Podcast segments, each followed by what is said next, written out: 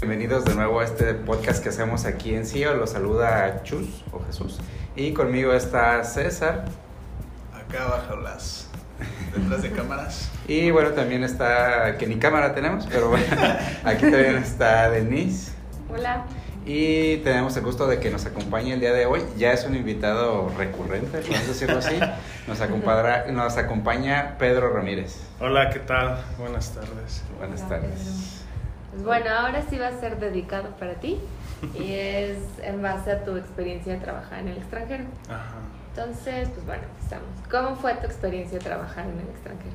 Ah, este, pues si quieren les doy un poquito de contexto para Ujú. este, los que no saben. Eh, yo hace, que fue en el 2017, al final de 2017, no, a principios del 2018, entré a trabajar a Amazon en Seattle. Estuve trabajando 18, 19 meses allá, no me acuerdo. Eh, y bueno, regresé así ahora en septiembre. Y este, y ahora sí, ¿cuál era la pregunta? claro. que cómo fue mi experiencia. ¿Cómo fue tu ¿verdad? experiencia de trabajar? Híjole, pues como que esto es un, como que hay muchísimo que contar, ¿no? Yo creo que hay muchos como aspectos o se puede dividir la pregunta en muchas partes. Eh, así como a grandes rasgos, pues fue padrísimo, es una experiencia increíble para empezar como el, el volumen de toda la interacción que tienes, del tamaño de la empresa, las personas con las que interactúas, ah, la responsabilidad que tienes, el impacto que tiene tu trabajo en, en la empresa es grande, este, aprendes muchísimo, eh, pues es muy padre en, en general. Ok. ¿Y qué tan fácil o difícil es adaptarse a vivir en un país nuevo? O diferente a lo que estás Híjole, eh, ah, aquí este, pues como que no, no, no puedo decir si es fácil o difícil, o sea, hay cosas fáciles, cosas difíciles, hay, creo que depende mucho de uno, de cómo vayas tú con la mentalidad, puede ser que, o sea, si tú vas con la idea de que pues es como México pero en inglés, pues no, o sea, hay que, tienes que estar preparado para un shock cultural, este, de manera de, de cómo te tratan, cómo tratar a las personas. Eh, y no solo me refiero a, a en la oficina, en el medio profesional, sino también en la comunidad. Por ejemplo, algo que cuando llegamos allá, a mí se me hacía así como que bien raro. Eh, en Seattle específicamente la gente es muy, como que muy sonriente y muy abierta, así como que el, eh, las primeras interacciones, no sé cómo decirlo, como que hasta cierto nivel te dejan entrar muy fácil, son muy amables. Por ejemplo, es muy común que en el supermercado, en cualquier línea donde tú vas a pagar, te sacan plática.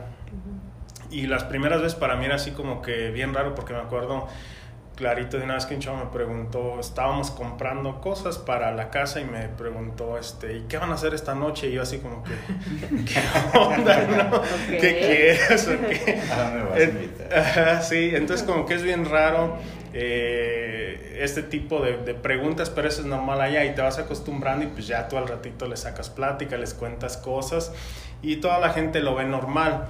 Eh, este, y, y a la misma vez esperan lo mismo de ti, entonces como que si tú no te portas así como que te ven raro también, ¿no?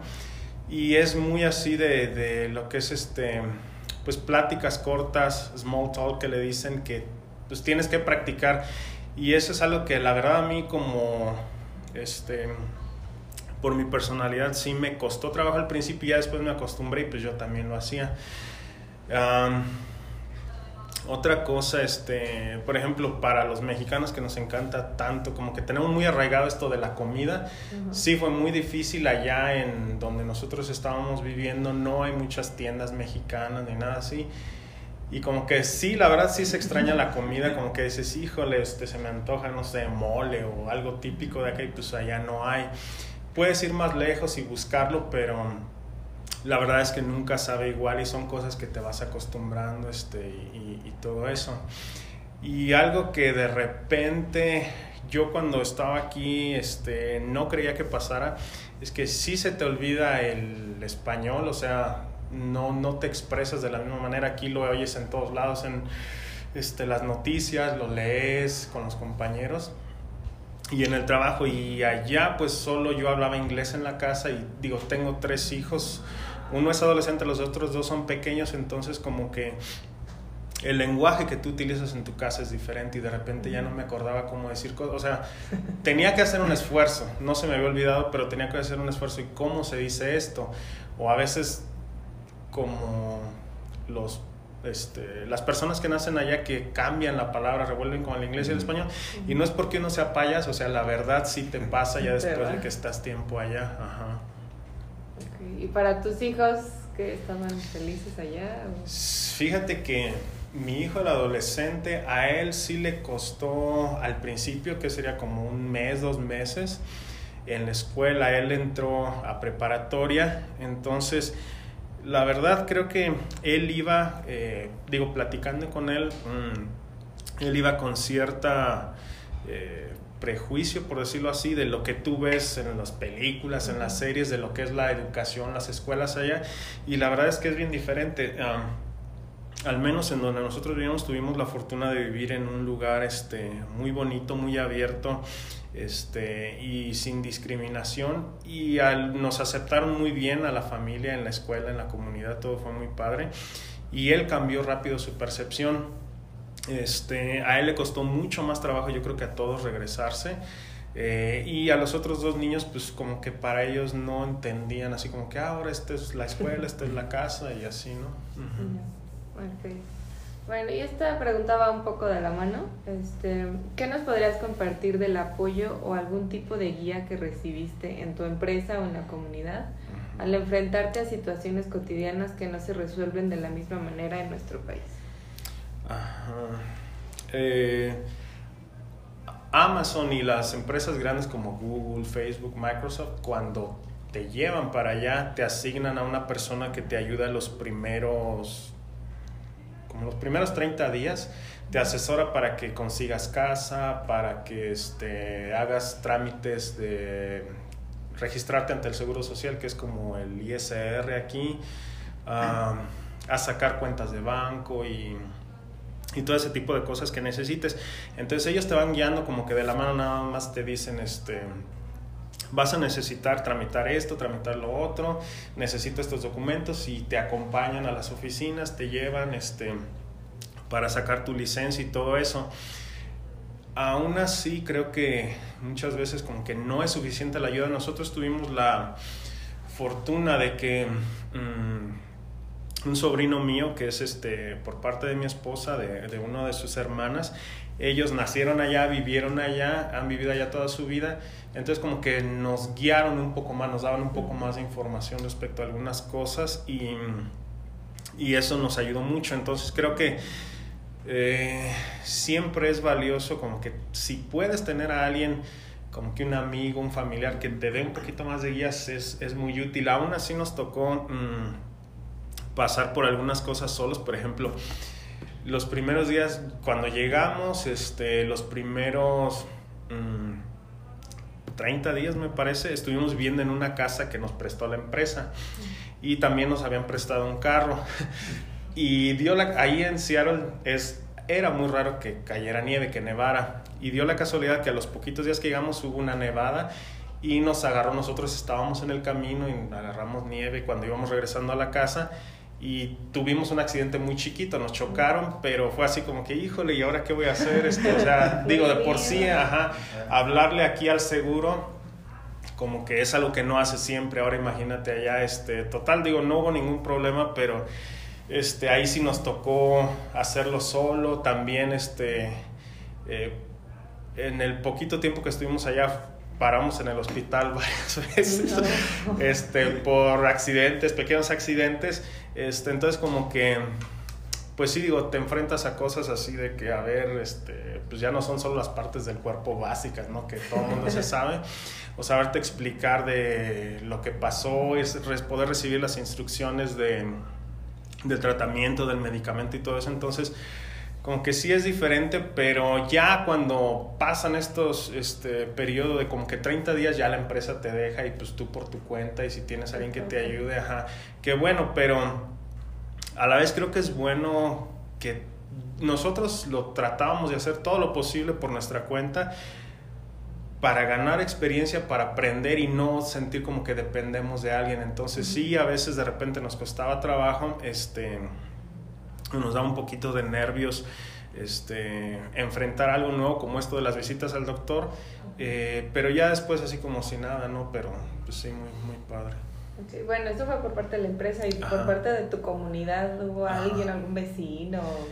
No, fíjate, y eso es parte de lo que les platicaba hace ratito, como que allá, bueno, al menos en, el, en Seattle hay algo que le llaman Seattle Freeze, que es como una actitud que tiene la mayoría de las personas que te dejan entrar como que hasta cierto nivel de confianza, que todo el mundo te saluda en la calle así, este, eh, bien raro, o sea, vas caminando en la calle y todo el mundo, hola, hola, hola, y que no sé qué, te sacan plática, pero ya si tú quieres como que entablar una amistad este, pues más profunda de ir a comer incluso a su casa, o sea, algo así tan que para nosotros es como que bien normal, invitar a alguien que no es tan conocido a tu casa a comer, allá no, así como que ponen una barrera y pues hasta aquí eres bienvenido y ya lo otro como que cuesta más trabajo.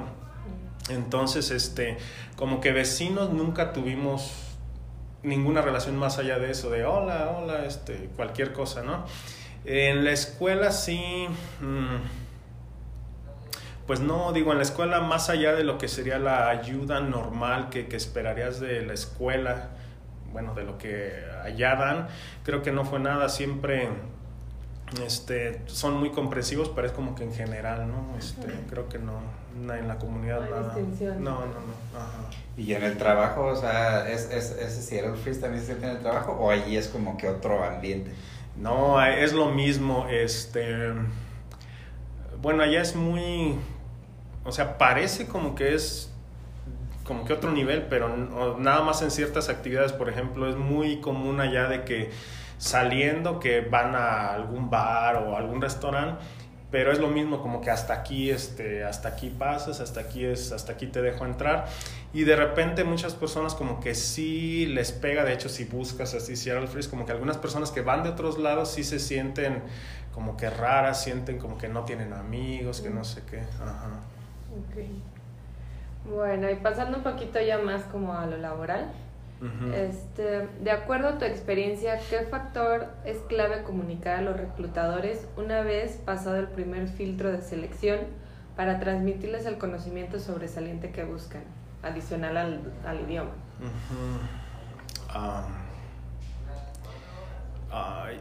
yo creo que aquí como que esta pregunta a lo mejor no, no aplica muy bien porque la manera en que la mayoría de las empresas, bueno, digo, yo conozco nada más como cómo trabajan las empresas más grandes, son, es muy parecido y a lo mejor otras empresas más chicas lo hacen diferente, pero en general el reclutador cuando se te acerca al principio te hace preguntas así como de high level que quiere conocer tu experiencia, en dónde has trabajado, más o menos qué has hecho. Entonces en ese momento es tu oportunidad de tratar de brillar, por decirlo así, hacerte atractivo. Eh, ese sería como tu primer filtro. En ese momento tú tienes que tratar de impresionar no solo al reclutador, sino darle puntos clave que él le va a pasar a lo que es eh, lo que le llaman el hiring manager, que es como el, la persona que tiene el puesto abierto. En realidad, el, el reclutador solamente es como alguien que pues tira la red y a ver cuántos cachan, ¿no? Primer filtro. Ajá, exacto. Entonces, em, es importante que ahí tú cheques, este, como, mm, eh, que le pidas al reclutador qué, como que qué posición quieren cubrir. Si puede que te pase la liga a la descripción del trabajo, que tú la leas, la entiendas y ver cómo tu experiencia real aplica ahí. Si no aplica, mi consejo es que no trates de ajustarte lo que dice ahí, sino que seas transparente y le digas, pues no, no, este, no soy un buen fit para eso, yo puedo hacer esto, etcétera, etcétera. Pero si tú crees que realmente eres un buen fit, este, cualquier experiencia relevante, explótala, comunícala y este, y pues eso sería. No. O sea, como que no mientas. Sí, eso es básico. Este, no sé si venga otra pregunta, no estoy seguro, pero hay un método de entrevistas que se llama método STAR. Se llama, no me acuerdo bien, es situación, tarea, este, la otra actividad, me parece, y resultado. Entonces, este, este tipo de entrevistas como que te lleva, o más bien te, te forza a que realmente demuestres tu experiencia. No te están preguntando así como que has manejado esto, qué es esto, qué es aquello, sino te colocan en una situación en la que tú tienes que explicar cómo resolviste algo. Y en base a ellos te preguntan, entonces si realmente no lo has hecho, luego, luego se nota. Se van a dar cuenta. Sí, sí, sí. Qué triste. Y bueno, ¿cuál consideras fue el punto más sobresaliente de tu experiencia que te aseguró la posición en el extranjero? Mm. Ah, a mí en lo particular creo que creo que fue eh, yo este eh, estuve digo aparte de trabajar aquí en CIO yo siempre traté de hacer como que cosas por mi cuenta trabajar eh, tener proyectos open source y tenerlos abiertos para que cualquiera pueda verlos, este, los artículos, o colaborar, escribir artículos. Entonces todo esto como que ah, era una especie de, me daba no solo más experiencia fuera de lo que es el trabajo que hago aquí en la oficina, sino que también como que era un respaldo de que lo que yo digo que sé hacer, ahí está y está abierto para todos. Eh, uno de los proyectos, un par de los proyectos que yo hice ahí, fue muy interesante para las personas que me estuvieron entrevistando. Este era algo de una plataforma cloud que habíamos hecho. Entonces, como que en, en, particular ese fue, pero no tiene que ser eso en todos los casos, sino que, por ejemplo, si tú eres un desarrollador web, como que sería bueno que tuvieras este, en GitHub algún repositorio que es, bueno, no que explicara que demostrara este, tu experiencia y que fuera algo como que diferente, no el clásico altas, bajas consultas, etcétera, sino como que algo diferente que, que no cualquier persona ha hecho o algo así. Ajá. Como que den un poquito más. Exacto. Uh -huh. Que no es algo que todo el mundo hace, ¿no? O sea, Sí, creo que cada vez está siendo más popular este, hacer eso. No es requisito, pero creo que sí es algo que que te ayuda en muchos sentidos, te ayuda a adquirir experiencia eh, y a demo, poder a demostrar esa experiencia. Ajá. Sí. Ok. Bueno, actualmente en el área de TI o de software de desarrollo, es común que empresas estadounidenses tengan operaciones con equipos localizados en países donde el idioma nativo no es inglés, o sea, como India, Costa Rica, Brasil. ¿Consideras una ventaja residir en Estados Unidos para entender y expresarte con mayor facilidad? Pues no sé, o sea, creo que si realmente, o sea, la ventaja que te da, por ejemplo, residir en Estados Unidos es que realmente vas a tener un dominio o vas a ampliar tu dominio del lenguaje y eso sí te puede ayudar porque pues en el día a día interactúas con personas de muchísimos acentos este, que hablan diferente que tú, este, por ejemplo, si interactúas mucho con personas de la India, sabes como qué tipo de pronunciación tienen, qué tipo de errores cometen, entonces como que aprendes a entenderlos y lo mismo ellos contigo, ¿no? O sea, digo, pues yo tampoco hablo inglés perfecto, pero va uno aprendiendo y va uno mejorando. Creo que fuera de eso no hay así como que mucho, digo, si al final tú, el fuerte de de tu trabajo va a ser interactuar con ellos como que mientras domines bien lo que necesitas, creo que no, Oye, no es demasiado. Y el tema cultural, o sea, porque una cosa es el idioma y pues el acento y te adaptas, Ajá. pero la cultura, o sea, con un hindú, con alguien de Brasil. Sí, este, sí es, o sea, sí te ayuda, pero yo lo veo más bien como que para crecer como persona, te da nuevas experiencias. Este, eh, me acuerdo ahorita que, y digo, y sí vas entendiendo otras culturas, me acuerdo, por ejemplo, yo tenía algunos dos o tres compañeros hindús, um, eh, ellos para decir que sí, eh, no le hacen así, sino como que le hacen así. Entonces de repente yo estaba platicando, o sea, para los que están escuchando, parece que dicen no. Uh -huh. Entonces de repente al principio cuando yo platicaba con ellos que les preguntaba algo y hacían este movimiento con la cabeza y yo me quedaba pues sí me está entendiendo no hasta que sí no así como que qué onda que por qué me dice eso ajá entonces ya después pues, me fui dando cuenta cómo eran ellos este cómo se expresan y, y sí son muchas cosas que, que aprendes y este y sí digo como que aprendes de, de muchas culturas de repente hay eh, en los pocos momentos que luego tiene uno así como que una pausa, eh, ahí donde yo estaba trabajando pues había personas de, de, muchísimas partes del mundo y como que platicas de cómo es aquí, cómo es allá y todo eso. Entonces sí, sí es este muy padre. Okay. Y bueno, ya como para finalizar, ¿qué consejo les darías a las personas que están buscando una oportunidad laboral en el extranjero, aparte de lo que ya nos has mencionado? Híjole.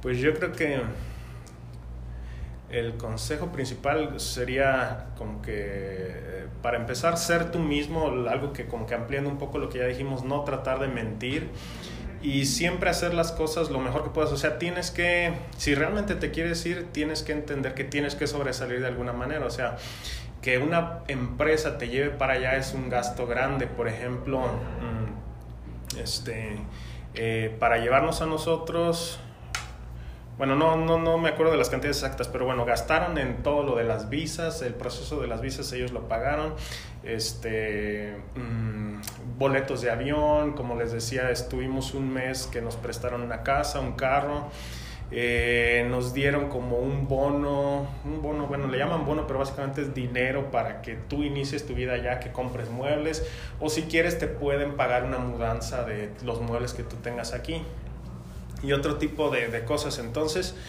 es un gasto muy grande que la empresa tiene que hacer y ellos no lo van a hacer por cualquier persona, sino por alguien con quien ellos estén 100% seguros de que va a darles este valor a lo que ellos están haciendo. Hay una regla en Amazon y me imagino que en varias empresas también que dicen que no pueden contratar a nadie si no es este, mejor que el 50% de las personas que ya están trabajando ahí.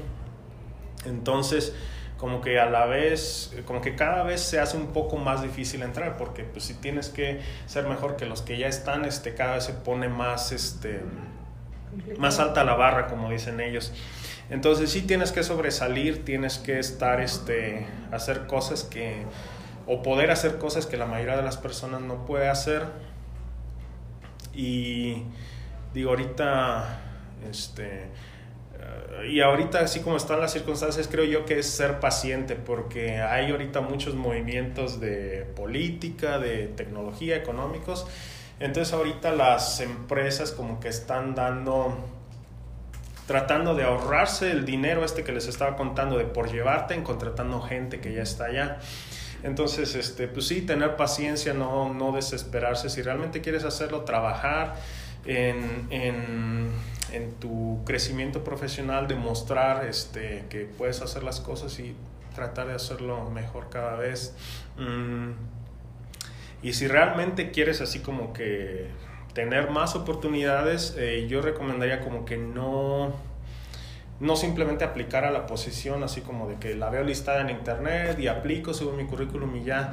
Eh, allá pues no sé si decir afortunadamente o desgraciadamente, la mayoría de las empresas grandes trabajan con, con inteligencia artificial para descartar candidatos. Entonces, si tú no sabes qué reglas está aplicando esa inteligencia o ese robot para descartarte, pues nunca ni siquiera te va a llegar a ver un reclutador. O sea, ni siquiera vas a pasar el filtro ese, ¿no? Entonces mi recomendación sería uh, como que tratar de conseguir un contacto, un reclutador y empezar por, por ahí la conversación eh, en lugar de directamente ir y aplicar a la posición. ¿Crees que hay alguna diferencia de haber trabajado en la, digamos, en la sede principal a, a, una sede, digamos, de otro país? Por ejemplo, si hubiera sido aquí en México o en otro país. Uh-huh. Um, sí hay una diferencia, por mucho que Amazon se esfuerce en como tratar de uh, ¿cómo se dice? Pues normalizar o de hacer que todas las personas este, tengan como que un perfil similar. ¿Tropicalizar la cultura más bien de la empresa? No, fíjate que eso no lo hacen, ¿no? Tratan de hacerlo ah, homogéneo. ¿no? Sí, ajá, exacto. Tratan de hacerlo homogéneo y no tanto modificarlo respecto a cada país. Entonces tú puedes ver como que muchas personas que trabajan se parecen en ciertas áreas. Mm porque lo, las empresas grandes muchas veces le dan más peso al fit cultural que tú tienes. Este, el, obviamente el conocimiento sí importa, pero si de repente ellos tienen que tomar una decisión entre dos candidatos técnicamente idénticos, pero que sienten que tienen dudas de que alguien no va a ser un fit cultural, a ese lo van a descartar, no lo van a contratar. Eh, y oh, bueno, y este es parte de los consejos, como que si quieren uh, encontrar una posición allá, investiguen lo que le llaman a lo mejor, no sé, los valores o los principios de la empresa, porque le dan mucho peso a eso. Por ejemplo, en Amazon eran 13, 10 principios, no me acuerdo, ahorita ya van como en 17, los principios de liderazgo. Entonces, todas las entrevistas y todo como te van a evaluar es basado en esos principios. Si tú, este Ah, fallas como que en uno, es lo más probable es que te van a descartar y digo, hay miles de personas que aplican y, este, y pues prefieren esperarse y encontrar un mejor fit cultural que, que los convenza más. y traten de investigar como que un poco más porque cada empresa es diferente sus procesos. Hay algunos, por ejemplo, en, en Amazon, para que te lleguen a contratar, tienes que tener luz verde de todas las personas que te contrataron este, por ejemplo, en Google, puede ser que tengas una mala entrevista, pero que aún así como que te acepten. Y en Microsoft es similar, en Facebook también tienes que impresionar a todos, entonces como que depende mucho, trata de investigar eso, hay por ahí en internet muchos recursos. Este, pero sí, o sea, trata de aprender como que cuáles son los principios por los que se rigen y cómo puedes demostrar, cómo puedes como mapear tu experiencia profesional con esos principios, porque seguramente las preguntas van a ir por ahí. ¿Conociste a Jeff Bezos? De lejos, de lejos, no, este, cada seis meses, este, hacen un evento que le llaman All Hands, donde normal, se supone que va toda la empresa, pero en realidad solo van los nuevos, pero allá cada semestre entran miles de personas a trabajar a las oficinas. Entonces, uh, en el estadio que era de, normalmente las hacen donde era el estadio de los supersónicos de Seattle, ahí hacen el evento y se llena y es un evento donde Jeff Bezos y otros de los directivos platican un poco de cómo va la empresa, este y cosas así, o sea, no es nada especial, pero ahí es donde tienes la oportunidad de verlo, a menos de que ya seas un directivo muy, muy arriba. Este, pero sí, digo, tienes la oportunidad en, Amazon, digo, como que regresando a la pregunta primera, como que me estoy acordando de cosas, este, eh, tienes la oportunidad de como que experiencias muy diferentes, por ejemplo, trabajar en esa empresa que Amazon se mete en todo, este, tienes la oportunidad de probar productos, prototipos antes de que lleguen al mercado, como que ellos se basan mucho en, este, en que sus empleados prueben primero las cosas. Por ejemplo, nosotros, eh, no sé si, bueno, yo creo que sí, es, pero bueno, al Alexa en que habla español mexicano lo liberaron hace, Seis, ocho meses. Y nosotros en la casa tuvimos el prototipo del device y del lenguaje y estuvimos nosotros ayudando a hablar a Alexa española, enseñándola. Entonces tienes este tipo de contactos, tienes también este Estuvimos también eh, con otros prototipos que, que, trabajé que no puedo decir. este, pero bueno, o sea, son cosas, tienes acceso a información que, que pues digo, normalmente no, no tienes en otro lado y eso es padre. Hacen, digo, es una empresa que tiene muchísimo dinero y que de repente pues gasta en cosas que, que que no te imaginas. Por ejemplo, ahí cada año hacen un evento que le dicen lleva a los niños al trabajo, pero esa cosa la hacen en grande, así llevan artistas pues, reconocidos, o sea, de música y hacen conciertos para los niños o para la gente grande. Este, y un chorro de cosas gastan dinero y eso es algo que como que de repente no no ves acá pues a ese nivel. Entonces, este como que invierten en la cultura de la empresa. Exacto pero también, ah, digo, hablando un poco en, en, cuanto a lo de la cultura, Amazon en particular, no sé si otras empresas, yo, yo sé, según hasta donde yo sé, como que Amazon tiene la fama de que les dicen, ¿cómo les dicen? Los Amabots o algo así, porque como que es gente que, o sea, la verdad como que te entrenan, te entrenan y tienes que comportarte de cierta manera. Y digo, y, es padre por un lado, pero también como que te mentalizas. Eh, o sea, siendo sincero, la verdad creo que tienes que mentalizarte que también el ambiente de trabajo no es igual allá que acá, como les platicaba, el, sí les platiqué el otro día en la junta, de que en la otra sesión que allá la gente está como muy metida en el trabajo y este y digo y se te pega y de repente sí te llega a pesar en como que en tu como que en tus relaciones familiares en el hay una estadística que es, que es muy mala para Amazon eh, y, eh, para Facebook también. Bueno, en específico para Amazon, el 80% de las personas que entran a trabajar ahí a los 12 meses ya no están. Y eso es porque, o sea, sí te pagan bien, pero también te exprimen así como... Hasta el último. Sí, o sea, te exprimen. Yo mucho tiempo, o sea, muchos meses así periodos largos de, de, varias semanas me tocaba trabajar así muchísimo, de que eh, llegaba a mi horario normal de 8 a 5, 8 a 4, este, pero llegaba en la noche a seguir trabajando, me paraba muy temprano porque, eh, pues digo, la mayoría de los programas o de los de todo lo que tiene Amazon es global. Entonces tienes un equipo en la India, otro en Europa, no sé qué, y tienes que trabajar con todos. Entonces, si no trabajas ese ritmo, te quedas atrás y pues te va mal, ¿no? Entonces, como que la misma situación te obliga a que tú te vas convirtiendo también en una persona así. Sí, sí, sí.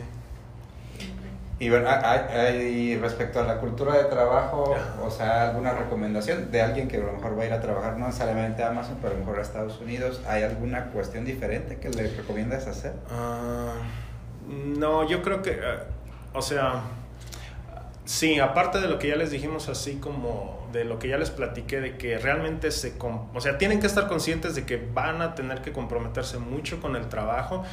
Este, pero la otra cosa es de que allá algo que se aprecia mucho es como la sinceridad, este, la transparencia. Si no te gusta algo, te lo van a decir en tu cara, pero tú también esperan que tú lo digas. Este, si tú no hiciste bien algo, eh, te lo van a decir y hay quien luego este, pues, le duele mucho cuando le dicen critican su trabajo.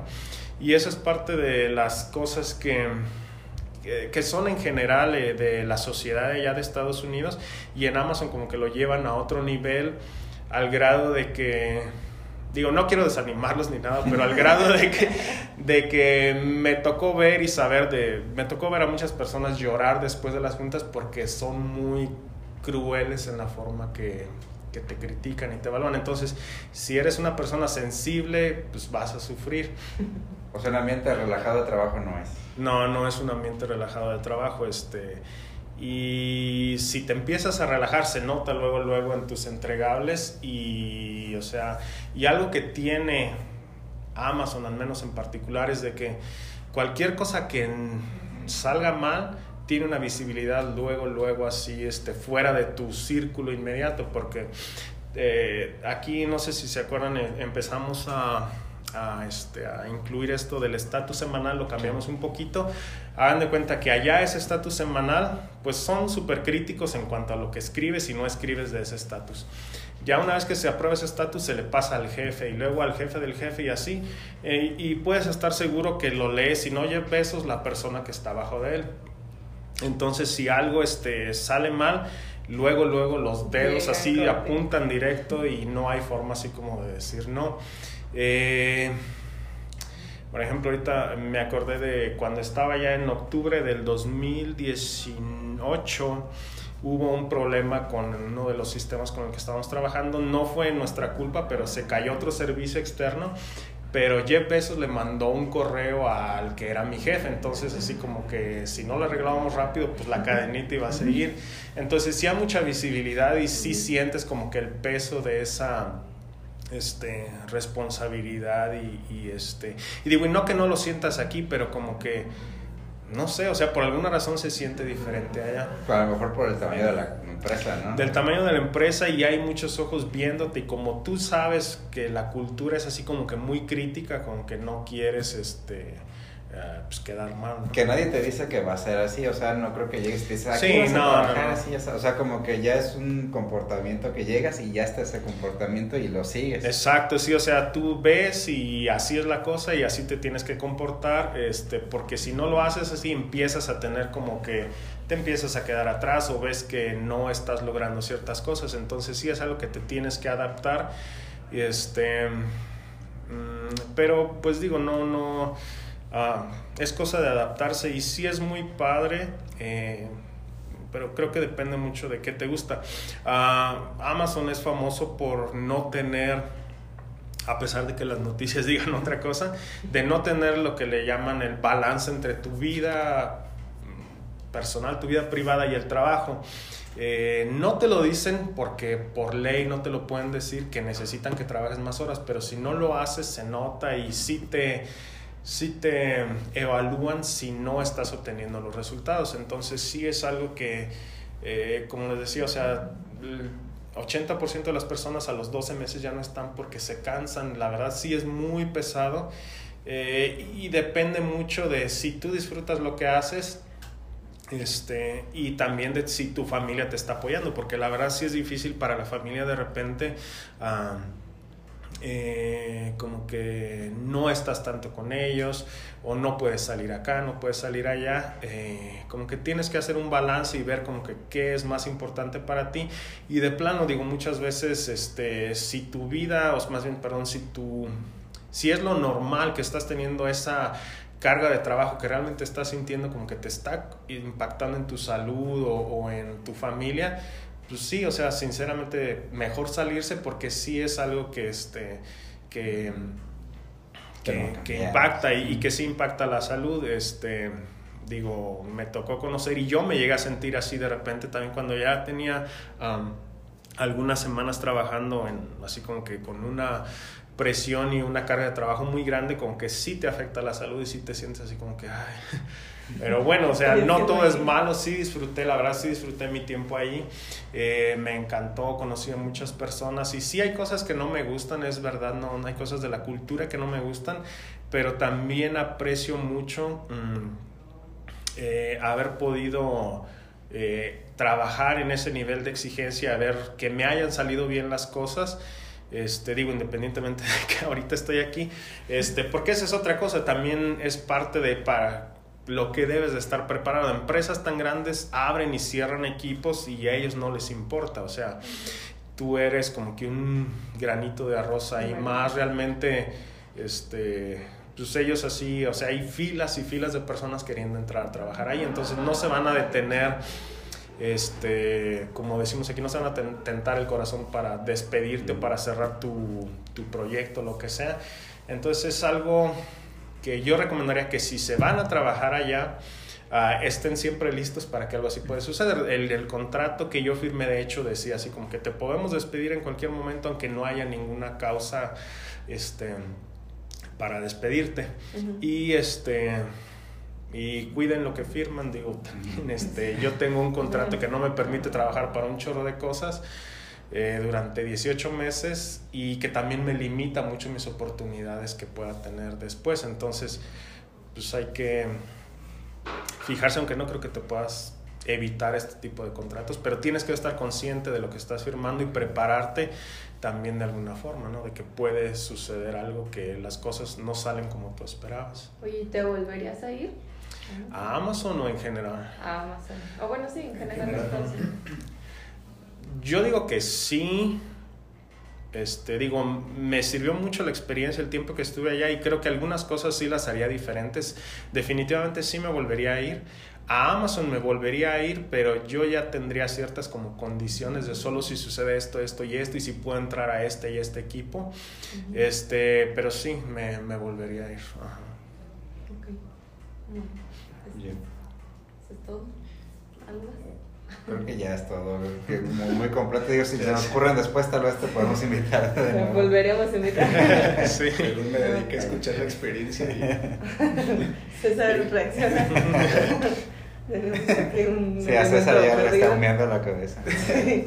Pero bueno, muchas gracias Pedro por compartirnos tu experiencia. Muchas y gracias, todo lo Pedro. que- Gracias. Pedro. Bueno, y si, si les gustó este, esta conversación, no recuerden compartirlo con alguien que crean que le va a servir. Y no nos queda más que despedirnos. Les agradecemos por escucharnos y hasta luego. Bye. Bye.